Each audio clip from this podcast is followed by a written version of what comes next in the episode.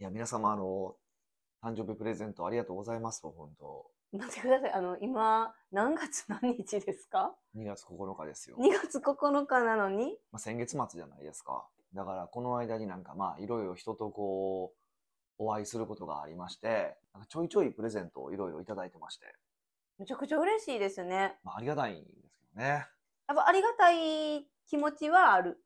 むちゃくちゃあり ますよ。いやいや、むちゃくちゃありますよ。ありがたい気持ちしかないでいすよやね。、基本的に表だって、あの、何月何日って言ってないじゃないですか。ヒデさん誕生日ですか、はあ、そうなんい。ですかまあ、言わないようにしてるんですけど、私がポッドキャストで大々的にイエーイって言ったぐらい。あーでもまあ過そ去でうねだけど、な何年何月何日あんま言わないようにしてうんて、うん。あ、それはそういう意味合いがあるんですかえどういう意味合いですあかの、あまり知られないようにしているという配慮。ああ、そう、あんまりそうそういうのもあったりとか、あと、うーんまあ、生年月日を知られると、呪うことができるそうなんで、呪うそう、呪うのに生年月日だったら呪えるんですって人を。えーえ、それはあの、誰しもがってことですかはい、呪えるそうなんで、呪われたくないじゃないですか。呪われたくないし、でも呪われそうですよね。そうなんですよ。いろいろいなんか知らんうちに恨み買うことってあるじゃないですか、世の中って。ろ。まあまあまあまあ、そうですねはい。だからそういうのもあるんで、あんまり表だって言ってないんですけど、うんまあ、とはいえまあね、このくらいにお誕生日会しますとか、まあその辺で当たりつけてくださったりとか、うんうんうんまあ覚えてくれててわざわざ連絡くれたりとかして、へえ、連絡嬉しいですね。まあありがたいんですけどね。で、プレゼントもめっちゃいただきまして。パチパチパチパチパチパチえ、これはあの、何もらったんですかって聞いた方がいいんですかえそれとも、これはちょっと、ね、名名誉お客さんの個人情報もあるから。誰とかやから別に大丈夫じゃないですか。誰とか言うわけじゃないあー何をもらったかって、はいはい誰って特定するわけではないか。からら。はいはいあはい。ーいいですけど。いじゃあ、え、何、何をもらって嬉しかったんですかや、全部嬉しかったですよ、そんなん言ったら。それおかしいやろ、およかった、突っ込んでくれるか 前。なんでおな。前俺に順位つけさせようとしてる そこいでやなん一か、番嬉しくなかったのは、あれよ。言えるよ、あ言言ったらダメです。えなんか私があげたの言いそうやか俺。なんでら。わかっヒデさんいつもそういうやんちゃじゃないですか。 たのやんちゃってことやね。そういうことしてくるから。まあそうですね。そうやらなあかんパターンじゃないですか。いやそうですね。はい。でも私今ふと、あーあー、あのヒデさんに何あげたっけって自分ちょっと忘れそうになってすすぐ思い出しました。ああ、そうですね。そまた使ってないんですけど、う。なんでですか忙しいんですよ、今。でもその今回は初めてですよねヒデさん自分からこれ欲しいって言ったの。いや、なんか、いつえそもいつも悩んではるじゃないですか。え私がですかそうそうそう。それ悩みあのあげた瞬間からまた悩み始めるんですよ。そうですね。11月ぐらいが誕生日だから、11月に僕におねだりするわけですよね。あ自分のあなたがね、おねだりして、その後から悩み始めるわけでしょ。違いますよ違いますよ。ヒデさんのプレゼントあげたらその次の日からあもあ、うそ、そっからね。買った買ったらもう次っていう感じですかね。あなるほどね。はい。何がいい かな、どれがいいかなって考えてたら、今年はなんか、あれヒデさんも希望性になりましたっけいやみたいな。多分あれ、何だいなんかで百貨店行ったんやな。違いますちゃうかよっ。たっけあの、あそこですよ。あの、芦屋にある、有名、予約困難ー店そうのでイタすねリアそうそン行っうたそう時そうそうそにう、そう。あれいいなってなったんやな。そう。そう。パスタマシーンをいただいたんですよ。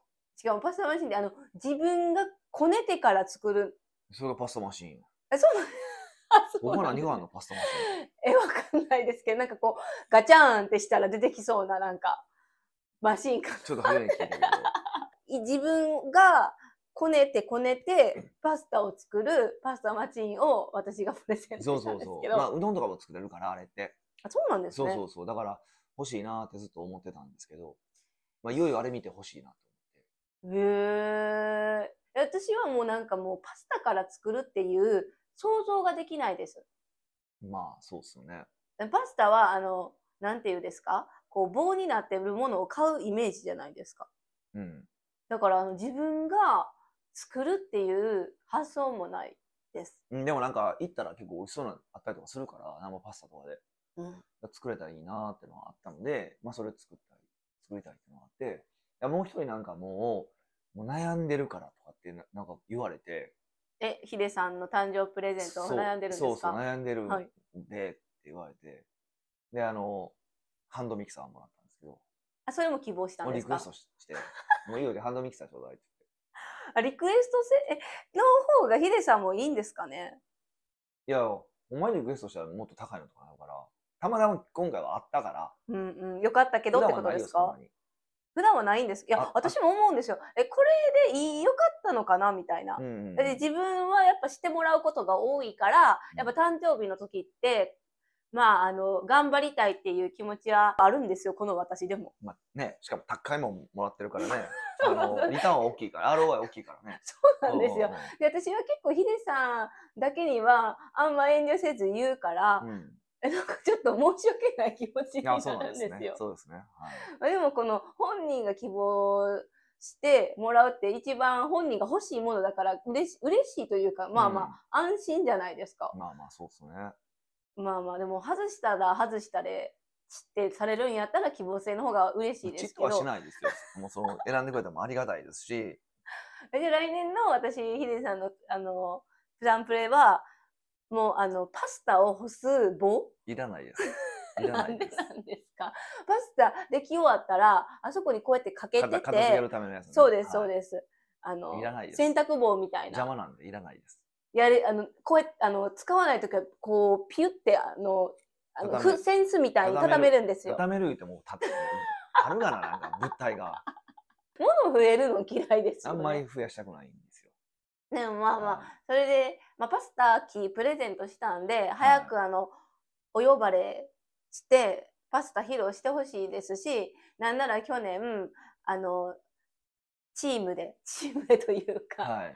あのくれたおあのクリストフルのあ高いフォークとナイフねそう滝沢真紀子の家にしかないようなうんもうドームが卵のドームをパカーってあげると、カトラリーが一そうで式すね詰まってるやつ、そうですねいやあれどこに今あるんですか えあのドームがあの卵見てないですよ、ドームはないですよ箱のまんまはい置いてありますよいやいやあれねヒデさん、はい、はい、アートにもなるんですよそうですねねいやだからだからい一石二鳥、やだから今そのやりたいことがあってうんそのこう動画撮るじゃないですかはいえっとあのプロモあのマーケティングのためにってことマーケですティンねグ、とかそのあのインスタとかで撮るじゃないですか、うんでその時にこう背景を今かんいろいろ悩んでるんですよまあ、どういう背景にしようかそうね考えた結果棚置いてパスタマシーンとかあああクリストフそういルうののがあったそうらすごいいいかなと思って なんでこいつつはあの料理道具の前で喋ってんのっていう謎も含めてです ねほんならコックさんの衣装着たらいいじだゃなっいてそもそもだってあのうちの本棚見たことあるでしょありますあります。えげつないぐらい料理の本しかないじゃないそうですでかすよね。和食だったり。上2段全部料理の本で次の下の段が、えっとあれコーヒーの本で やっとちょっと仕事戦略の本がちょっとだけあって、うんみたいなね何、ちょ何、何屋さんかわからないですよね、棚を見たら。まあ、棚を見たらシェフですよね。シェフでしょうねでもシェフほどお料理は作ってないですよね。まあ週に2回ぐらいですかね自分のために。はいまあまあ、それでもすごいですけどね。でも、でやるとき本気でやるから、半日かかるんですよ。料理作るのですか、うん。結構大変じゃないですか。でそれは我慢、我慢というか、できるんですずかっと楽しいから好きなんですよ。で、この間もあの、あれですよ、パスタソースを仕込んで。えパスタは、あの、麺作ってなあーいそうくずそうのそうに、ねそうそうはいパス、タを作ってないのに。 3時間ぐらいかけて作ってましたよ。えはすごいですいね、うん、こっちでトマトソース作って、こっちでジェノベーゼソース作ってみたいな。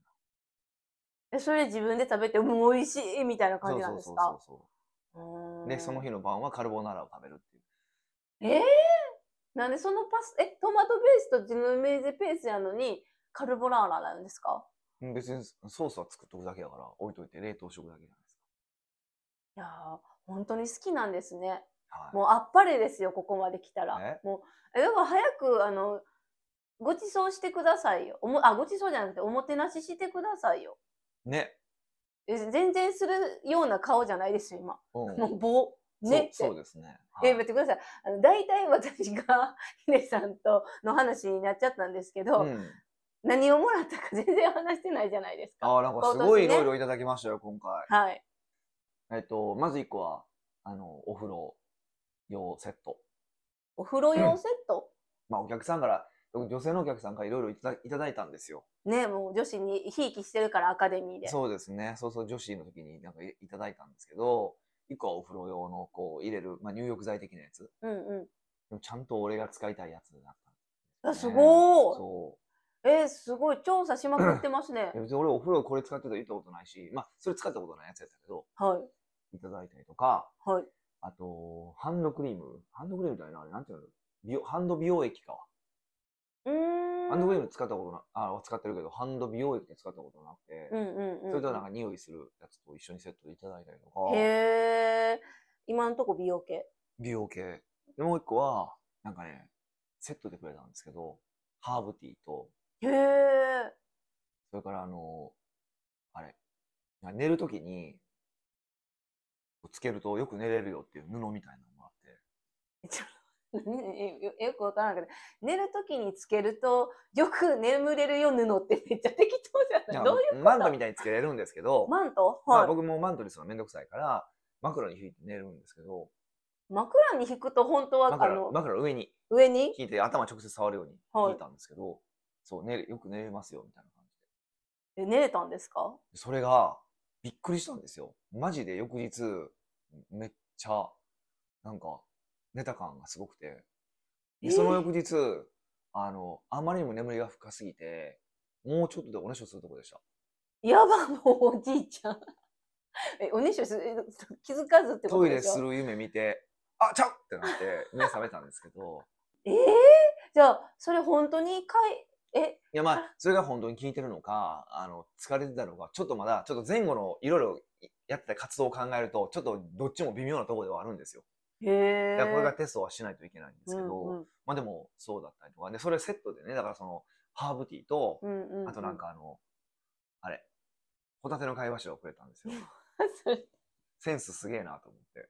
まあ、ね、ホタテの貝柱って食べてるって言うから。で、し かも、天日干しですよって言ってたんですけどちゃんとポッドキャスト聞いてく聞いてだ さくっれててたますなとね思う。そうそうそう。そういう気持ちが嬉しいですね。なんか物もそうだ、もちろんそうですけど、はいやっぱそうやってヒデさんのことをよくね、調そ査うそうとい聞いてくうれててかって、そ思います。だから、今回やっぱり、えまあ、近い人でね、一番こう、ありがたいなと思ったのが、あのーカードケースをくれた人がいてたんですよ。う、カードケース。まあ、まあ言ってもいいんか、岩脇さんが。で、なんで陽気さんだけ発表するんですかいや、まあ言っても良さそう。よい良さそうですけど分かる人やから。だって、他は分からへんやん。え、ほんいやわ岩かる脇けどさん、は、すごいさん出てるから分かる人やから。もう岩木さんの今鼻がググググって高くなっちゃっ いたやそんなことないけど、そう、がくれたんですよ。で、要は、あのーもう最近、財布持ち歩かないじゃないですか。うん。で、財布持ち歩かないから、カードケース、カードケースで小銭、あ小銭類がついてカードケースを使ってて、うんでも、札も持たないとダメじゃないですか。うん、たまにねで、。そこにこう無理くりなんか押し込んでたから、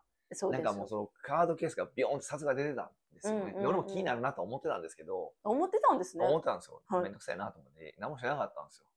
なら、岩木さんがすごいいい感じのカードケースをくれて、でへこっえ。ち反対側札入れれますみたいな感じで、岩木さんから想像できないんですけど。 そうなんですよ。問題はそれなんですよ。いや問題って 結城さんそんなにそういうのねえそういうのできないタイプじゃないですか。ううん細かいことを気にできないといって感うじでか思ってたんですけど、まあ、今回それくれたんですよ。それはちょっと感動もうまあ涙もちょそちょれぎでいでくと、それでいはくと去年も実は、あの、岩木さんがナイフをくれたんですよ。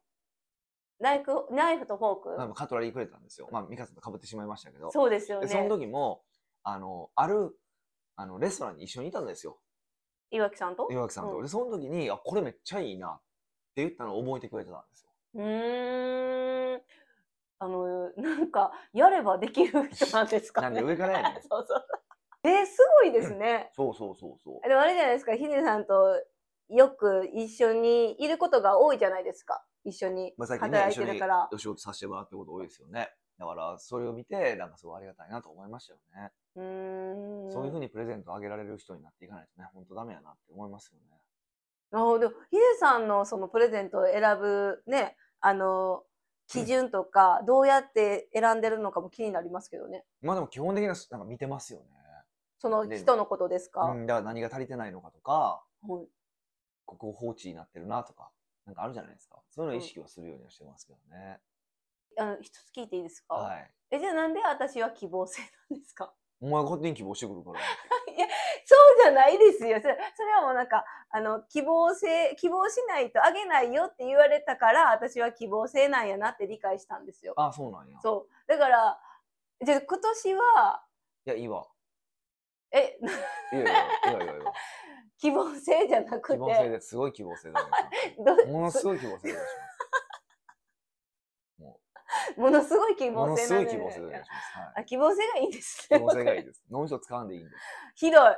ねひどい、それは。他にいっぱい使ってるやん、あなたには脳みそを。いや、ありうんありがたいですけどね。はい。 ねじゃあまあまあまあ、皆さん、こうや、あ、じゃあ、やっぱプレゼントを選ぶときはその人のことを考える、この気持ちが嬉しいっていうことですよね、やっいやぱり。まあまあそういうことなんですよ。ではみんな考えてくれて、ね、わざわざ持ってきてくれたわけですよ。はいい。やもう本当ありがとうございますっていうことが言いたかっただけなんですけど。うーん。はなんかシックなトークのありがとう。なんかいつもやったら、ありがとうございますみたいな感じやのに、今日はソフティーですね。 い。まあわかるやん、もうそれはもう言わな くても。喉が。声変やろ、もう。気づいてるわ、みんな。でも風邪とかじゃないんですよね。なんかそう、なんか多分、喋りすぎ。歌歌いいすぎたんでしょうね。すぎたんはかいはいい。歌いすぎたんでしょうね。はい。なのでぜひ、まあ、皆さんもプレゼントありがとうございます。あの、全然、ほんま来年からのお気遣いいただかなくて本当大丈夫ですんで、そね、それど、どっちに捉えれるんでしょうね。気遣うべきは、あの、美香さんだけなので、あとはいらないですどういうことですか、私。ありがとうございます。北岡秀樹の奥越えポッドキャスト奥越えポッドキャストは仕事だけじゃない人生を味わい尽くしたい社長を応援します改めまして北岡です。ミカです。はい、今回のご質問は、今回のご質問は、ニックネーム、ペペロンチーノさんからのご質問です。お、初めてかなと。そういうことですいねや。嬉しいですね。はい、こんにちは。私は中小企業向けに主にマーケティングのコンサルをしています。あ強豪ですね。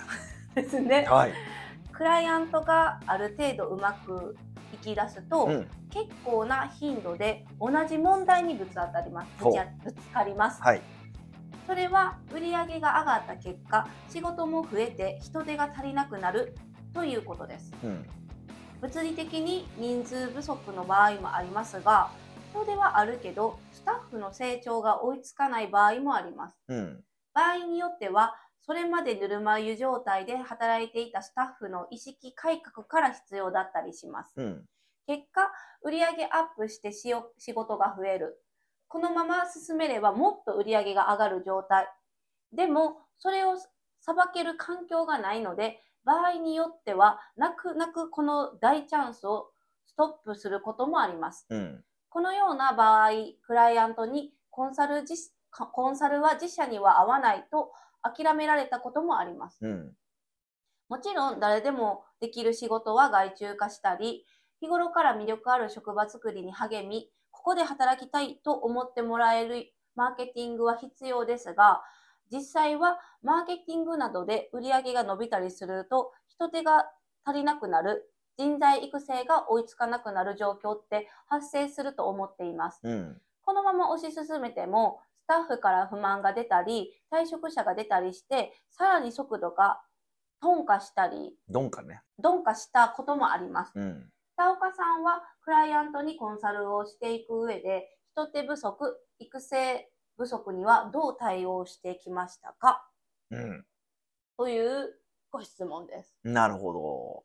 まあ、成長あるあるですよね。ああるあるなんですあねる。あるですね、それは。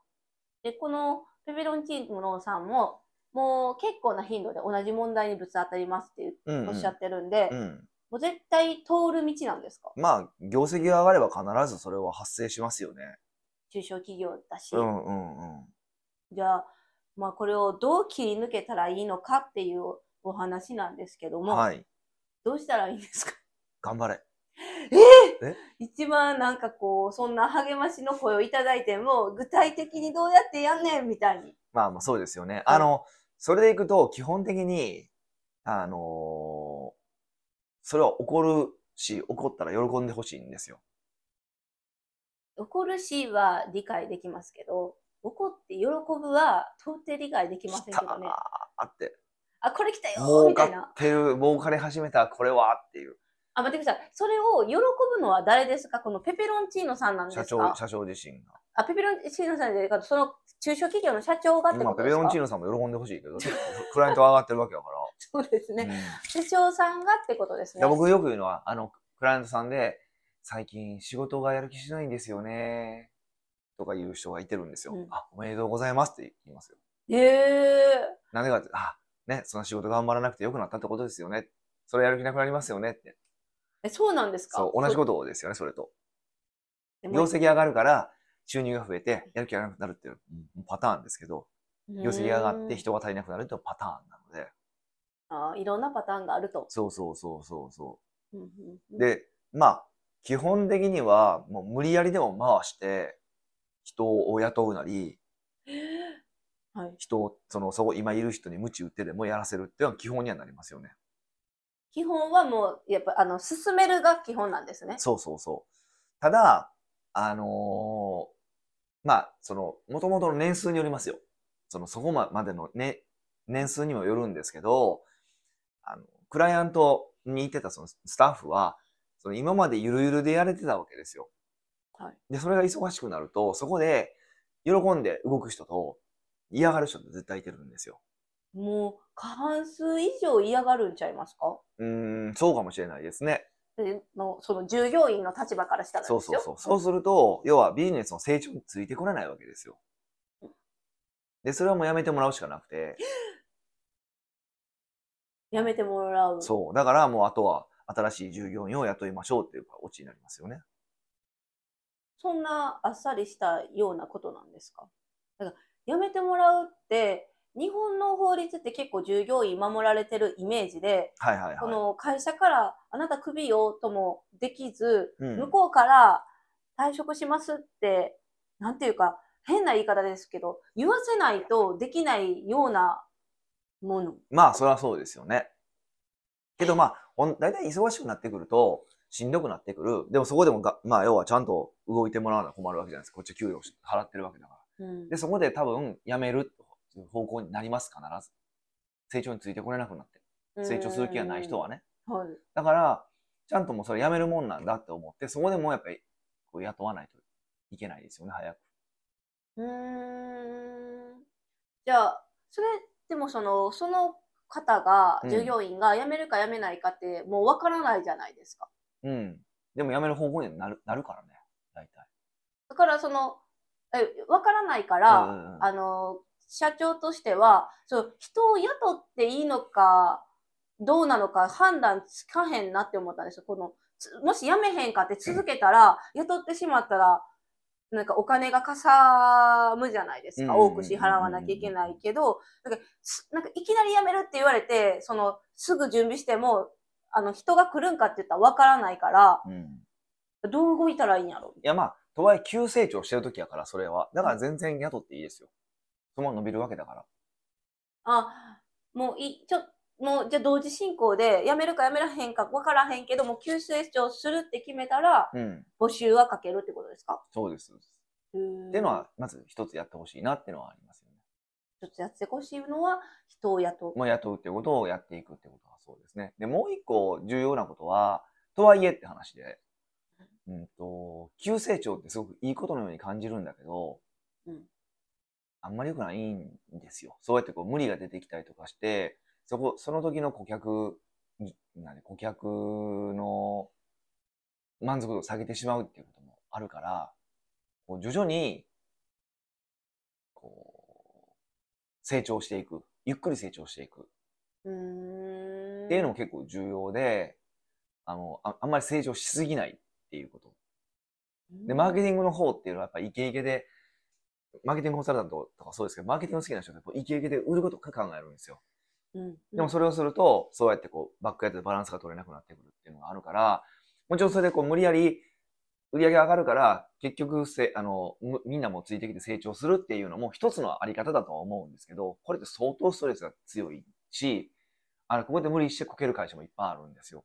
へーだったら、あえて成長を遅らせる。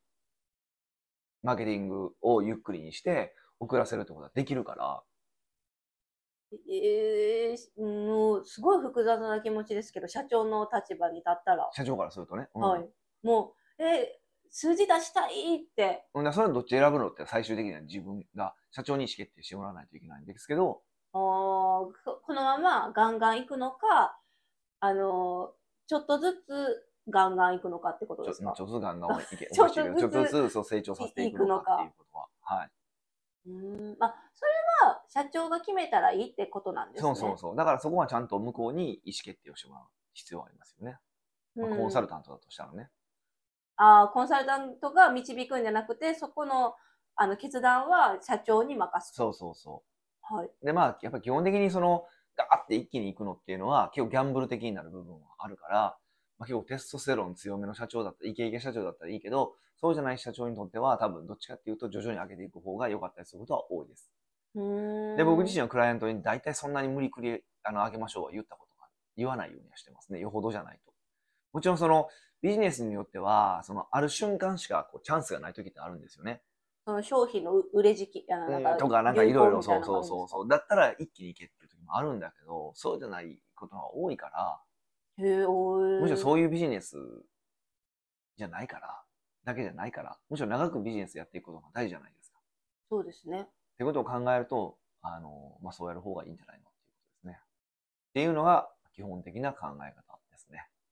うーん、そうですね。っていう感じなんですけど、ペペロンチーノさんからすると次、こえっと、一度、そういう泣く泣く大チャンスストップされた時に、うん。うん。もうコンサルは自社に合わないって諦められたことがあるっておっしゃってたから、はい。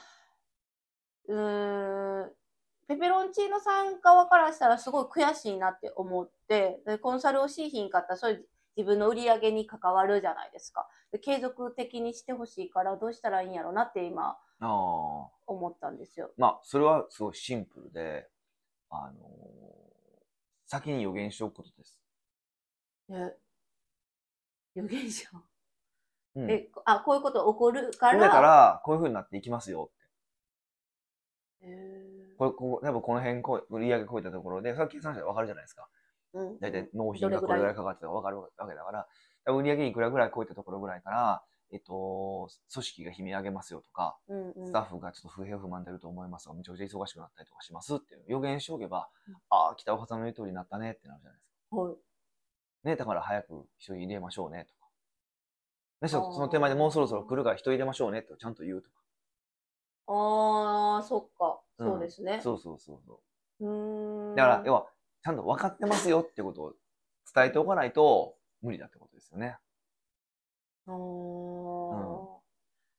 ーいやでも伝えるタイミングも伝えることも伝えるタイミングも重要だってことですそかう始まる前に、先に伝える。始まる前というか、その、先にそういうことが起こるってことを予言するってことが大事ですね、先に。目の前うーんうでも自分は知ってるからあまり言わん来てから言うパターンって多そうやなって思いましたそうそうそう。で、それを言言言ってあげると、あ、言う通りになるんや、ってなるわけですよ。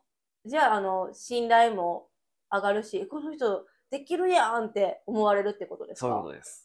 うーん人を入れる話もあったじゃないですかうん。で今回ペペロンチーノさんもあこれじゃあ来るねんなって思った時に、うんじゃあそもそもあのスタッフの教育してたらいいんじゃないんかって思ったんですけどはい。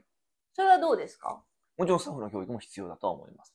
でも教育っていうよりはどっちかっていうと、教育して上手くなる人ってあんまりいないので、なるべくオペレーションを楽にしていく方向に考えた方がいいと思います。ペレーションを楽にする。うん。はい大体もうスタ、まあ、スタッフの人たちあんまり仕事したくないわけじゃないですか。まあ、前提条件としてね。あのうん、楽して稼げるなら楽な方そにの方がいいじ置いゃなたいいですしか、はい。だから、なるべくそうなるように、あの、内側の業務をシンプルにしていくってことが必要ですよね。うーんだからそれをシンプルにできなければ、えっと、仕事を売るのを減らすとかっていうのもあると思うし、逆にその、こっち、バックヤードとかが、比較的こう、うんオペレーションしやすいように作るっていうのは重要で、うん、結構うちらがそうじゃないですか。うんうん、そうですね。多少お客さんの利便性を、うん犠牲にしてでもこっちを楽にするっていう選択をすることも割とあるでしょ。はい。その方が結果的には満足度も上がるしとかっていう。だからうん、むちゃくちゃこう、どんどんサービスすればいいんだけど、そのサービスの一部を取り除いて、あの、そっちをもう従業員が、の方にやらせるみたいうんな、いう感じにしていくと変わっていきますよね。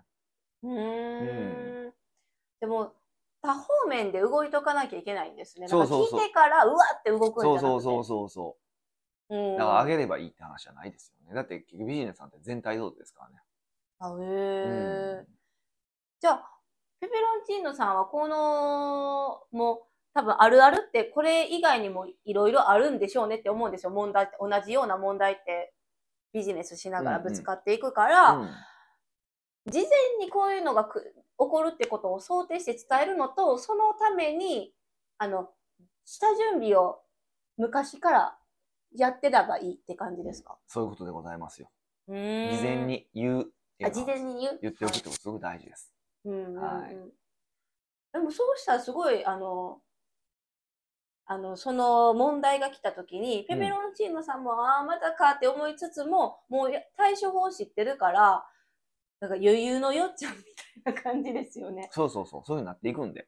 うんうこれは別にそのたし、ね、あの今回の件だけでもなく他の同じようなことにも使えるから仕組み化しとったらいいんですよねこういうことが来たこうするみたいな。まさにそういうことでございですので、今回、ペペロンチーノさん、このポッドキャストを聞いていただき、まあ、方針決めていただければって感じですね。ます。そうですね。はい。また、あのー実践された結果、シェアしていただければ嬉しいです。はい。奥越えポッドキャストではいろんなご質問をお待ちしております。質問を採用された方には素敵なプレゼントを差し上げておりますので、質問フォームよりお問い合わせください。はい。というわけでまた来週お会いしましょう。